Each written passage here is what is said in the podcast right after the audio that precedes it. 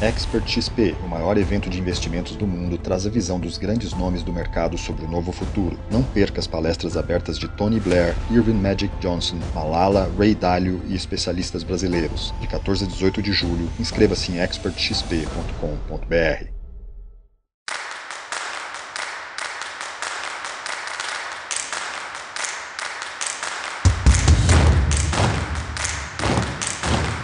Editora Globo e Época Negócios apresentam Neg News, o podcast que analisa os temas mais quentes da nossa época.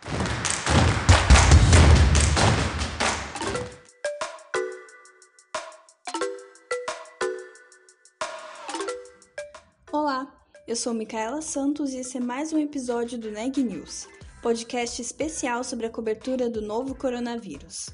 Hoje eu estou acompanhada da editora Daniela Frabasile, que traz um panorama sobre os impactos da pandemia no cenário econômico do Brasil e do mundo. Daniela, conta mais pra gente. Eu conversei com o economista Ricardo Amorim, que falou sobre a situação da economia brasileira em meio à pandemia. Para ele, a recuperação econômica depende do controle do novo coronavírus. Na entrevista, a gente conversou também sobre a aceleração da transformação digital, Falamos sobre o que muda no cenário internacional por causa da pandemia e também sobre os impactos sobre as startups. Vamos ouvir a entrevista? Ricardo, o Brasil, assim como muitos países do mundo, está vivendo uma crise por causa dessa pandemia do novo coronavírus.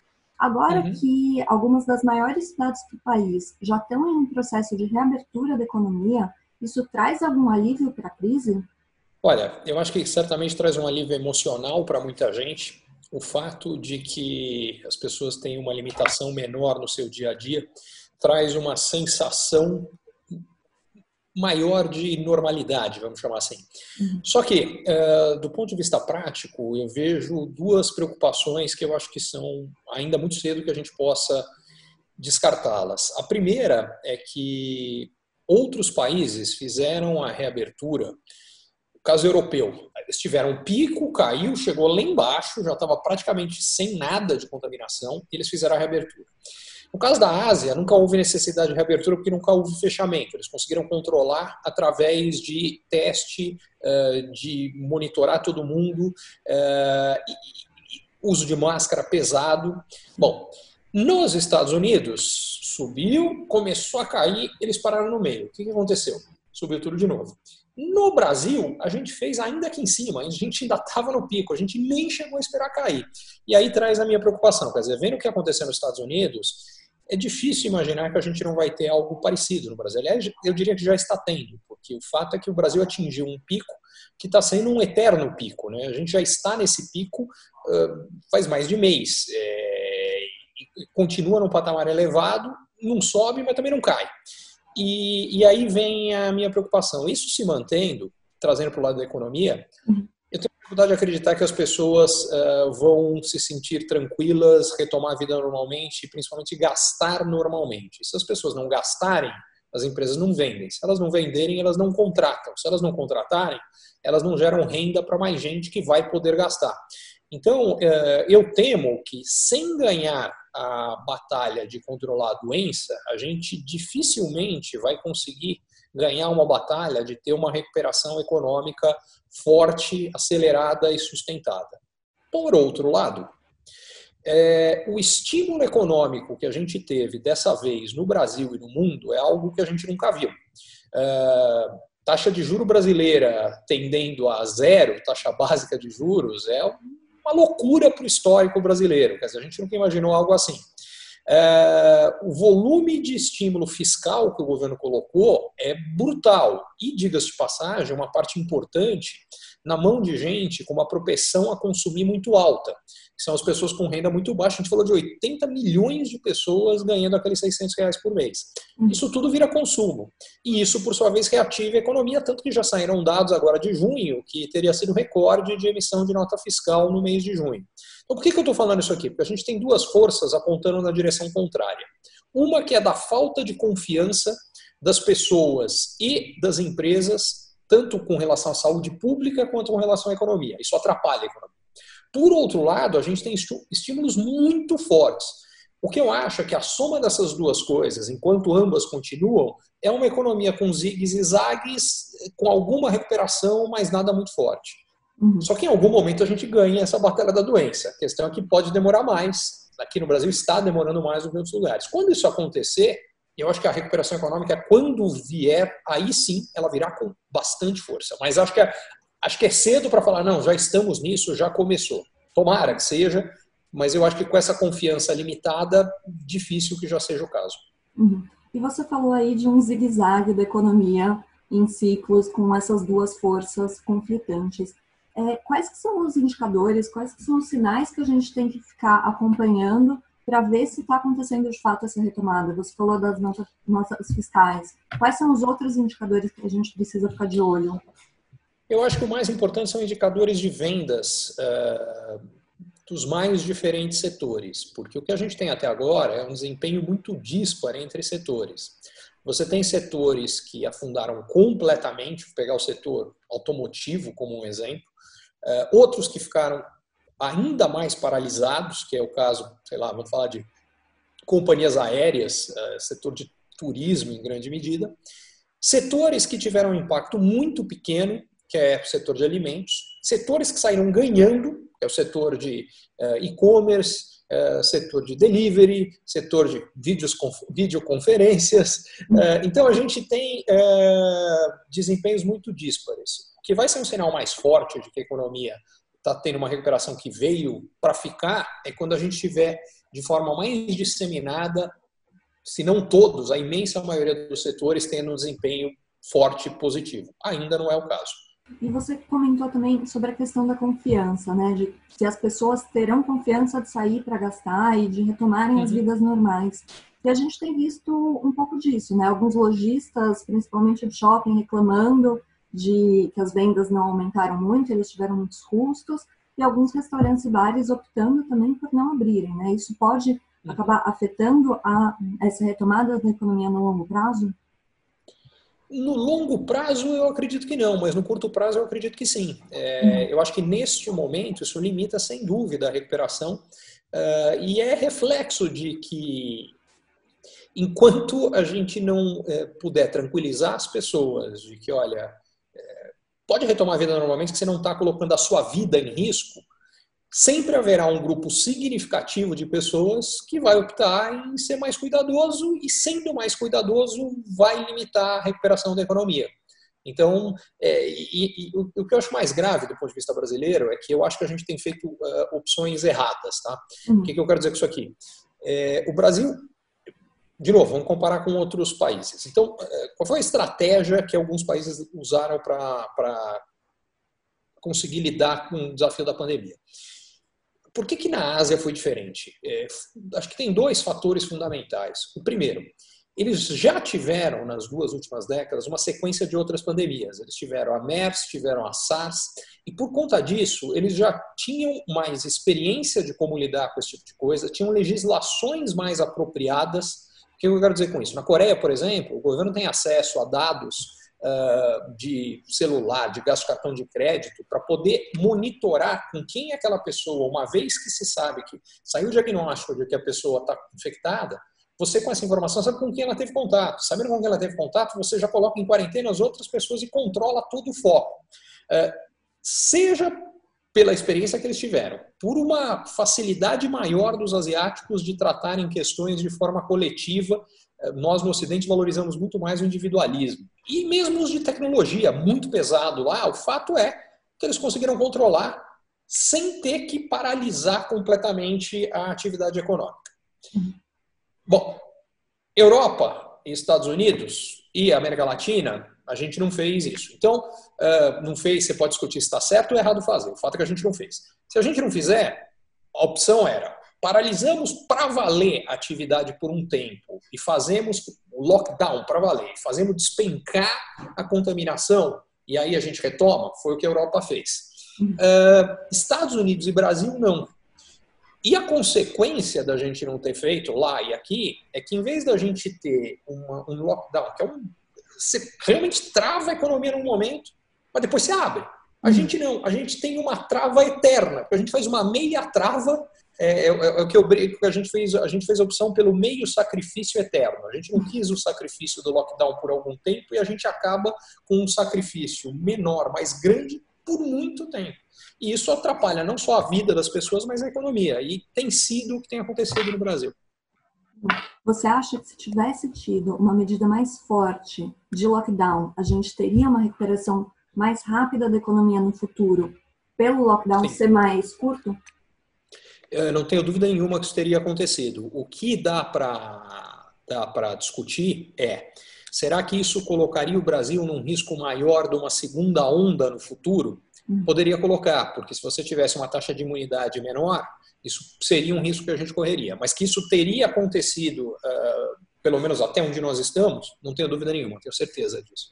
Uhum, entendi. E, Ricardo, você comentou em algumas outras ocasiões que essa crise é muito diferente das outras por estar acelerando algumas mudanças estruturais que a gente já vinha é, uhum. vivendo. Uhum. É, quais são as oportunidades que surgem desse cenário? Eu acho que elas são gigantescas em vários aspectos. Então, é, acho que vale a pena falar um pouco dessas do que foi acelerado. Uhum. Tem um monte de coisa, mas eu diria que tem duas principais. Uma tem a ver com um movimento de é, antiglobalização. Ele não é novo. É, a eleição do Donald Trump já é sintoma dele, o Brexit é sintoma dele, o próprio Donald Trump, uma vez no governo, reforça isso. É, só que agora isso aumenta brutalmente, porque as, as cadeias de produção das empresas, que são globalizadas, ficaram expostas, foram rompidas e mostrou uh, uma necessidade de não apenas olhar para a cadeia de produção que gera o menor custo, mas também as que envolvem menor risco. E isso vai gerar um, um movimento de retração. O segundo está ligado à própria eleição americana. Vamos olhar para os Estados Unidos antes e depois da pandemia. Fevereiro. Estados Unidos tinha a menor taxa de desemprego dos últimos 60 anos, e, por consequência, é, colocava o Donald Trump numa posição muito boa para a reeleição. Quatro meses depois, tem a maior taxa de desemprego em 80 anos, tem é, um monte de país com mais pessoas infectadas e mortas pelo vírus no mundo, e para completar, é, o número de desemprego, de desempregados mesmo depois da queda recente, 15 milhões a mais do que tinha antes. É, o que a gente tem aqui e, e manifestações antirracistas acontecendo, enfim. O quadro que era muito favorável ao Donald Trump hoje é completamente contrário. E uma das coisas que ele vai ter que fazer na campanha eleitoral para ter qualquer chance na eleição é falar: tudo isso piorou, mas eu não tenho responsabilidade por nada disso. Mas ele vai ter que achar um culpado para fazer isso. E o culpado óbvio da vez vai ser a China. Ele vai jogar a culpa nos chineses. Vai falar: olha, foi lá que começou, os caras não cuidaram, olha, eu nem sei nem se eles inventaram isso aqui. O fato é que isso vai acirrar a guerra comercial China e Estados Unidos, que retrai ainda mais a globalização. Falando de oportunidade do lado brasileiro, isso vai ser uma tremenda oportunidade para o agronegócio brasileiro, que aliás já veio sendo nos últimos dois ou três anos. Quer dizer, esse espaço que os Estados Unidos perdem é, no mercado consumidor chinês é um espaço que o Brasil conquista. É, já conquistou nos últimos anos e vai continuar a conquistar. Então, essa é a primeira oportunidade. A segunda grande transformação está associada à aceleração da transformação digital. Uhum. E só para fazer um último aspecto, tá, que eu acho que é importante. Se tem essa oportunidade do Brasil conquistar o mercado chinês que os americanos deixam de lado, essa nova, esse novo mecanismo de cadeia de produção que vai ser mais regionalizado, mais nacionalizado, menos globalizado, cria uma oportunidade para o Brasil, por outro lado, se conectar mais à cadeia de produção americana. Vamos ver se a gente vai conseguir fazer. É, aquela primeira a gente já está pronto, essa segunda a gente vai ter que fazer uma série de passos para poder aproveitar, mas a oportunidade está aí. O outro quais lado que são? Transform... Desculpa te interromper, mas quais que são esses Imagina. passos que a gente precisa para aproveitar é porque... essa oportunidade de Vamos se lá. integrar é... mais aos Estados Unidos? O que vai acontecer é, grande parte do que era produzido na China, voltado para o mercado europeu e para o mercado americano, não vai mais ser produzido na China.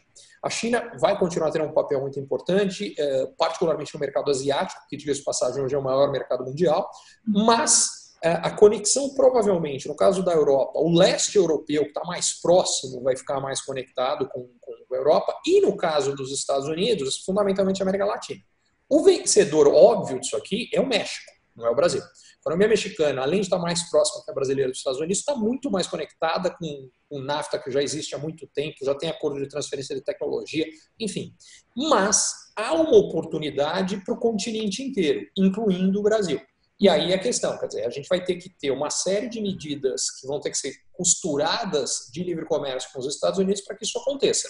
É, não vai, o, o, que eu quero dizer é que para é, exportar mais soja para a China do que a gente já exporta, o Brasil está pronto para é, fazer uma série de componentes de coisas que vão ser produzidas nos Estados Unidos, a gente vai ter que fazer um monte de coisa associada à legislação, é, produção, acordos de livre comércio, é, investimentos em fábricas aqui, acordos de transferência de tecnologia, tem muita coisa que tem que acontecer, mas dá uhum. para fazer. Esse é o ponto que eu quis reforçar. Ótimo, sim, não é, não é automático, mas é possível.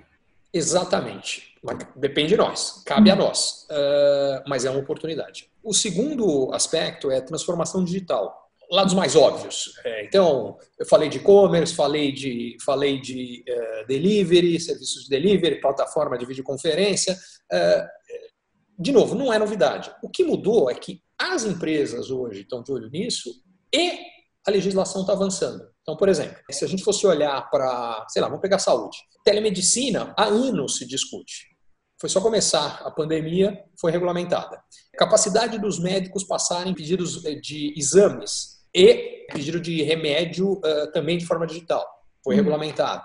Uh, e isso deve acontecer com tudo, já está acontecendo. Então, se a gente for pegar, é, sei lá, o processo que está tendo aqui no Brasil do PIX, que é o sistema do Banco Central de transferência automática, a própria decisão do Facebook de começar pelo Brasil o uso do WhatsApp como mecanismo de transferência de pagamentos. Tá certo que o Banco Central nisso travou a regulamentação, vai ter que, vai ter que uh, avançar nisso. Mas o que eu quero dizer com isso é que as questões digitais já eram fundamentais antes, uhum. mas elas estavam uh, em segundo plano na agenda de várias empresas, não de todas, mas de muitas, agora está em primeiro, e em segundo lugar, dos reguladores. E isso também mudou. E eu acho que isso vai acelerar demais todo o processo que a gente tem. Tem uma outra coisa, que essa eu acho que é uma tendência nova. É, bom, tem uma tendência velha que vai ser reforçada por uma tendência nova. A tendência velha é, desde a entrada da China no MC, que é em 2001, dezembro de 2001, o agronegócio brasileiro vem representando uma parte cada vez maior da economia brasileira da geração de riqueza. Isso inverteu o fluxo de migração no Brasil. Nos últimos 20 anos, o pessoal sai das capitais, São Paulo, do Rio, de Belo Horizonte, e vai para as grandes cidades do interior, ao invés do contrário. Tem mais oportunidade lá do que aqui. É, e agora, eu acho que o processo das pessoas terem ficado muito tempo em casa, terem trabalhado de casa, terem gostado, está levando as empresas a repensarem isso. É, talvez o melhor exemplo seja da XP, agora que está montando, tirando a operação da Faria Lima e levando para o interior. Mas o que eu acho é que vai ter um movimento não só das empresas, mas das pessoas. Várias empresas estão falando, ah, as pessoas podem trabalhar de forma remota. Se elas podem trabalhar de forma remota, será que todo mundo precisa estar em São Paulo? Porque grande parte das pessoas está em São Paulo em função das oportunidades de trabalho. Se elas tiverem as mesmas oportunidades e puderem morar no, no interior, será que vai ser o caso? Posso dar um exemplo que está acontecendo comigo agora. A gente está tendo essa conversa, eu estou conversando com você de Itu. Eu vim para cá agora durante as férias, as férias dos meus filhos, mas eu preciso dizer que eu tô a experiência que eu estou tendo está completamente diferente da que eu estava tendo de quarentena em São Paulo. Então, hum. onde eu quero chegar com isso aqui? Eu acho que vai ter muita gente fazendo opções. O que isso significa? Muda um monte de coisa. Muda desde demanda por tipo de imóvel nas grandes cidades, é, muda a circulação, é possível que o trânsito melhore de forma significativa nas grandes cidades. Por outro lado, pode ser que tenha mais gente optando em morar na praia, em morar em lugares bonitos, desde que a conexão seja boa, se o cara puder fazer o trabalho dele e morar num lugar que é um paraíso, uhum. Acho que vai acontecer. Então, se tem impacto nos mercados imobiliários, vai ter que ter impacto na infraestrutura, vai ter impacto em logística, vai ter impacto e oportunidades em tudo que está relacionado a isso. Voltando um pouco na questão da transformação digital, com essa aceleração da transformação digital, a gente tem visto um crescimento das startups. Essas empresas, elas conseguem acessar uma coisa que você falou lá no começo da nossa conversa, que é essa taxa de juros no Brasil, historicamente baixa, que seria inimaginável para a gente há alguns anos, elas estão conseguindo é, ter acesso a um capital é, mais fácil e mais barato para crescer? Ou isso ainda não chega nas startups, seja por, por bancos, seja pelo governo ou pelo próprio investimento, que muda muito a lógica do investimento, né? A resposta é sim e não. Então, o que isso quer dizer? Elas certamente terão isso quanto mais a economia se normalizar, a confiança voltar e, por consequência, todos os entes do, do sistema financeiro tiverem que buscar remuneração maior, esse vai ser um dos campos que eles vão buscar é, exatamente financiar as startups, seja no lado eh, de crédito, né, que é emprestar dinheiro para elas, ou do lado de, de ações, equity, enfim, investimentos nas próprias empresas. Agora, isso está acontecendo no seguinte sentido: a disponibilidade de capital para as startups é grande, particularmente por parte dos investidores, mas as condições não são mais tão boas, ou o valor das empresas nos quais eles estão fazendo os investimentos, o valuation está mais baixo do que era antes as uhum. condições estão menos favoráveis. Mas, mas o que eu queria chamar a atenção é que, nesse sentido, essa crise está diferente de qualquer outra crise financeira que o Brasil tenha passado, porque em qualquer uma delas, o que passou, o que acontecia antes, é que quando acontecia a crise, secava completamente disponibilidade de crédito para todo mundo, mas particularmente para empresas menores, e em segundo lugar, particularmente investimento de risco maior, que é investimento em startup, sumia. Agora está acontecendo o contrário, a disponibilidade está grande. Por que está acontecendo o contrário? Porque a alternativa de investimento, que é a renda fixa tradicional, a rentabilidade está abaixo da inflação. Então as pessoas estão tendo que procurar outras alternativas. Isso explica muita coisa. Por exemplo, por que a Bolsa, depois da queda inicial grande, passou a ter uma recuperação forte? Mês passado foi mês recorde de financiamento imobiliário, que é outra coisa que sumia quando havia uma crise financeira significativa. É, por que está acontecendo? Porque os caras estão falando, opa, peraí, eu ainda estou conseguindo travar uma taxa de juros nesse quem empresta dinheiro num crédito num nível mais alto por um período longo, porque os financiamentos imobiliários são longos. Se eu deixar para fazer isso daqui a seis meses, um ano, dois anos, essa taxa vai estar lá embaixo. Tem a chance de eu melhorar a remuneração do meu negócio. E isso está valendo a mesma coisa do ponto de vista dos investidores de startups. Então, a disponibilidade de capital de startup hoje é grande. Neste momento inicial, e, e, e diga-se de passagem, quer dizer, por que, que eu falei que em alguns casos, em situações diferentes? Porque a contrapartida é que, como há muito tempo a disponibilidade de capital de startup tem sido grande, várias startups nunca tiveram que e nunca aprenderam a ganhar dinheiro. Então, o que uhum. aconteceu? De repente, agora, elas ficaram numa situação que falaram: ah, eu preciso de capital já, porque o que eu vou fazer? Porque aí cai receita mais ainda, por, em alguns casos, né, em outros não, uhum. mas enfim, por conta, da, por conta da situação atual, elas falam: preciso ganhar dinheiro já ou conseguir capital. Bom, ganhar dinheiro já não vou conseguir.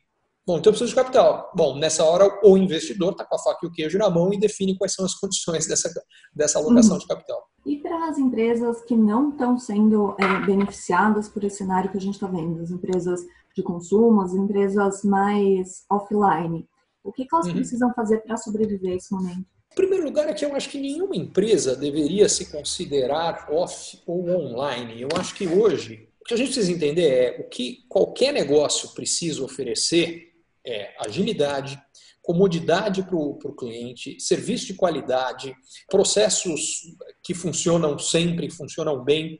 E isso não é online ou offline. Por exemplo, então vamos pegar talvez exemplos mais claros. Para um restaurante. O restaurante é offline. Pode ser, e a gente está vendo que em determinadas situações hoje não necessariamente. Hum. É, o que eu quero dizer com isso aqui é que se ele tiver a opção de oferecer o que ele tem de uma forma ou de outra, on e offline, não é on ou offline, provavelmente ele vai estar numa situação melhor para lidar com situações diferentes, com momentos diferentes, com preferências diferentes uh, e vai ter melhores resultados. Isso pode ou não passar pelo online. Deixa eu dar um outro exemplo. Então vamos pegar, sei lá, no comércio em geral isso quer dizer e-commerce. Todo mundo abriu e-commerce. Legal, acho que tem que abrir e-commerce. É a única solução? Não.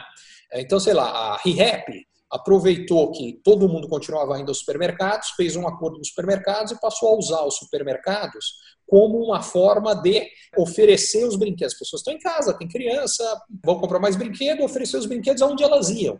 Tem, não estou lembrando o nome, mas tem uma outra empresa que se especializou em abrir lojas é, para outros outros lojistas dentro de condomínios. As pessoas estão dentro do condomínio, abre a loja lá, a pessoa já está lá, vai vender porque é onde as pessoas estão. Mas o que as, cada vez mais empresas estão percebendo, estão vendo, e eu acho que a estratégia correta é não é uma coisa ou outra, é uma coisa e outra. E o que, que a gente precisa fazer para que essa crise não aumente as desigualdades sociais no Brasil? O que a gente tem visto é que as primeiras pessoas que perdem emprego são as pessoas que são mais vulneráveis, é, que têm mais dificuldade de recolocação no mercado, e também tem a questão da educação, que nas escolas particulares os alunos estão tendo aula, nas escolas públicas isso já começa a ser mais complicado. O que, que a gente precisa fazer enquanto empresa, enquanto governo, enquanto sociedade, para que não aumente a desigualdade nesse período? Primeira coisa que a gente tem que ser realista. Então, o que, que significa isso? A desigualdade vai aumentar. O que a gente tem que fazer é tudo possível para ela aumentar o mínimo possível, mas ainda assim ela vai aumentar e vai aumentar muito. É, o que, que significa fazer? To... E, segundo ponto que eu queria trazer, para mim o mais importante não é nem a desigualdade em si, eu vou chegar nesse ponto depois, mas são algumas coisas associadas a ela. O que, que eu quero dizer com isso aqui? Primeiro ponto é o seguinte: do lado de renda, seja o governo, seja as empresas ou sejam as pessoas, a gente, antes de mais nada, tem que reforçar o que a gente tem de mais relevante, que é o nosso componente humano. O que eu quero dizer com isso? Uhum. Solidariedade. Uh, e diga-se de passagem, eu acho que, em geral, o setor privado e os, uh, tanto as pessoas quanto as empresas têm feito um trabalho, eu diria, muito bom nisso. É, a gente tem um total de doações hoje, se não me engano, 6 bilhões e meio desde que começou a pandemia, dos quais eu acho que foram quase, acho que cinco mais ou menos, de empresas e um, e um bilhão e meio de pessoas físicas. Tem um monte de. Por coincidência, eu, outro dia acabei de olhar, eu, só eu, apoiei, desde que começou esse negócio, 12 iniciativas. Atualmente, a que eu estou envolvido, que é uma que eu achei sensacional, chama uh, vou aproveitar a chance de falar aqui, é o Desafio 10 por 10, é, que basicamente tem como objetivo trazer 10 milhões de brasileiros para garantir que 10 milhões de outros brasileiros não passem fome. E eu acho que é uma causa maravilhosa, recomendo, olhem e apoiem. Tendo dito isso, o que eu sinto falta? Eu acho que o setor público brasileiro não participou como deveria. Que eu quero dizer com isso aqui? Se a gente for pegar outros países, você pega, sei lá, Nova Zelândia, Uruguai, teve redução de salários de políticos, de funcionários públicos de alto escalão, aliás, como aconteceu no setor privado, quer dizer, houve redução de salário das pessoas, houve muita gente que perdeu o emprego. No Brasil isso não aconteceu, é, que eu acho péssimo, porque a gente está rachando a sociedade entre aqueles que saem perdendo na situação e os outros que estão fora, que estão acima disso. Segundo, é um absurdo que o fundo uh, eleitoral e o fundo partidário não tenham sido usados neste momento como parte do que deveria ser usado para combate tanto das consequências de saúde quanto econômicas da pandemia. Uhum. Então, por aí, o que eu diria é solidariedade. Eu, falo, eu diria que o setor privado está indo muito bem, o setor público está indo muito mal. Uh, segunda coisa, medidas que o governo tomou, e tomou várias, para tentar reduzir os impactos negativos. A mais duas foram fundamentais. A primeira são uh, os 600 reais por mês para os autônomos e informais, é isso que eu estava buscando, uhum. que no Brasil são gigantescos. Aliás, tem um projeto agora que o Paulo Guedes está tá discutindo, que eu acho super importante, que é exatamente para criar condição com um custo muito menor, de pegar uma grande parte desse pessoal que está informal e começar a formalizar, mas com um custo menor, porque senão não vai acontecer. A CLT é custosa demais. Uhum. Uh, e o resultado é que a gente tem um número absurdo uh, de informais.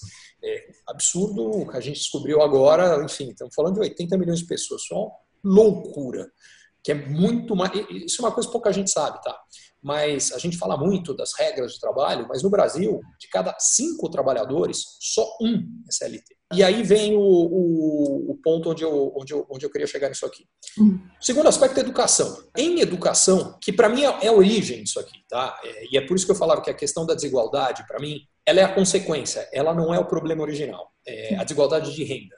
Tá? O que é o problema original é a desigualdade de oportunidades educacionais. E ele saiu muito agravado agora. Parecido com o que eu disse, como o Brasil encarou a, a, a decisão de lutar com a pandemia, que é com medidas não tão duras, não vamos ser assim. Eu acho que a gente faz a mesma coisa com a educação. Então, o que eu quero dizer com isso aqui?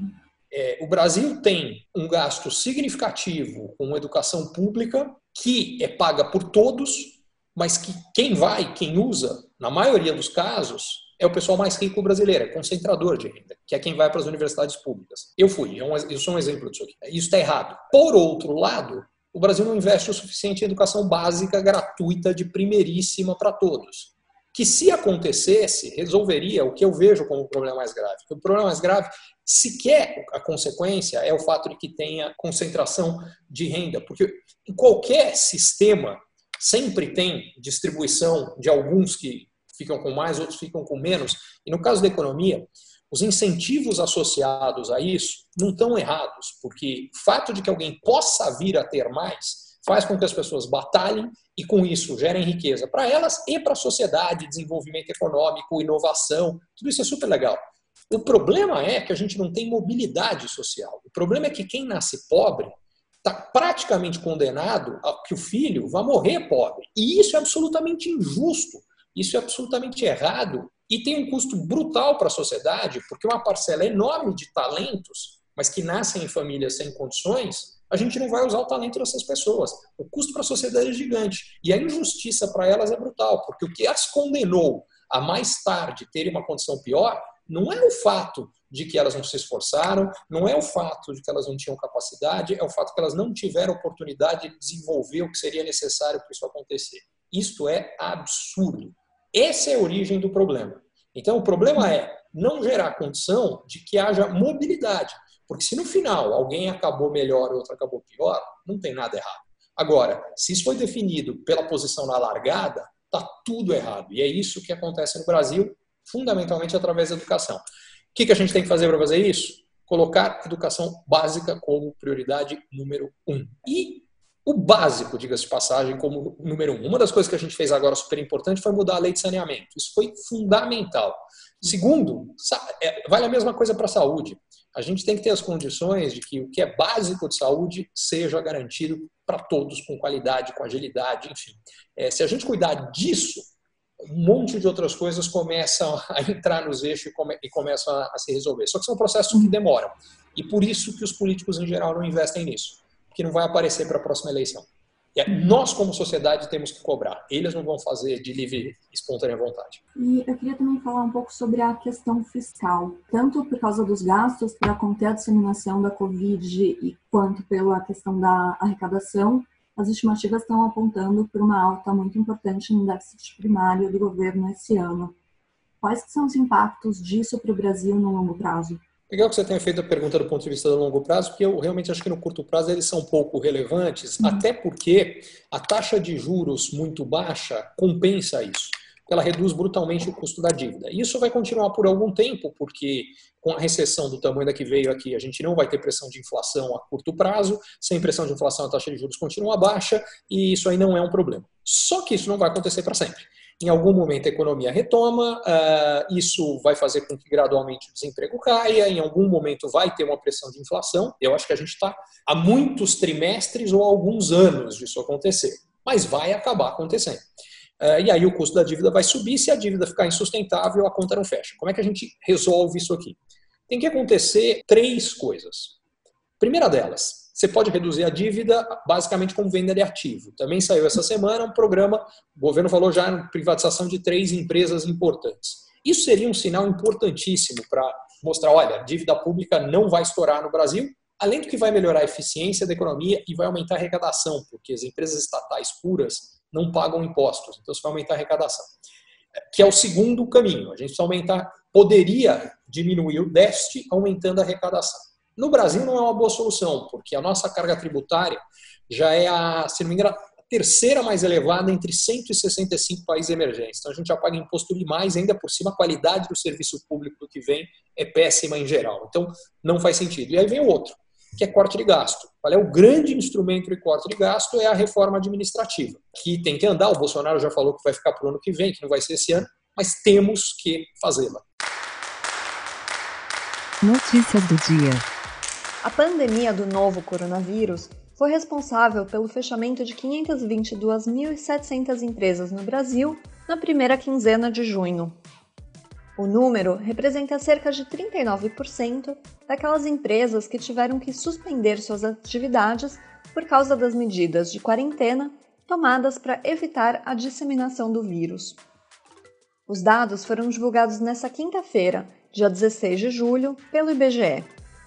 Entre as empresas fechadas pela pandemia, 99% correspondem a empresas de pequeno porte, com até 49 funcionários. A Rússia está sendo acusada de tentar roubar estudos de vacinas contra a Covid-19. Segundo uma declaração da Agência de Segurança Cibernética do Reino Unido, hackers com apoio do governo russo estariam tentando roubar dados de pesquisas de universidades e farmacêuticas. Os alvos eram agências de pesquisa e desenvolvimento de vacinas no Reino Unido, nos Estados Unidos e no Canadá. As alegações foram apoiadas pelas autoridades norte-americanas e canadenses. No último domingo, a Rússia havia anunciado que concluiu a primeira fase de testes de uma vacina contra a Covid-19. Com isso, o país está mais perto de se tornar o primeiro a iniciar a distribuição de uma vacina contra o coronavírus para a população.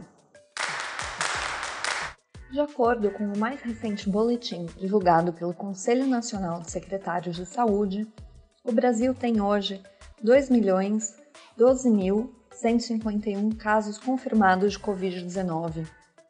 O número de óbitos é de 76.688. Com isso, o Brasil tem uma taxa de letalidade de 3,8%. O Neg News de hoje fica por aqui. A gente volta amanhã.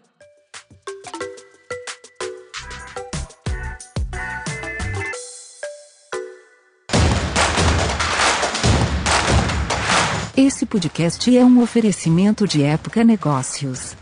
Inspiração para inovar. Não deixe de conferir nossos outros podcasts. Presidente Entrevista Presidente. The Office. E os negócios da nossa época. Ouça, acompanhe, compartilhe.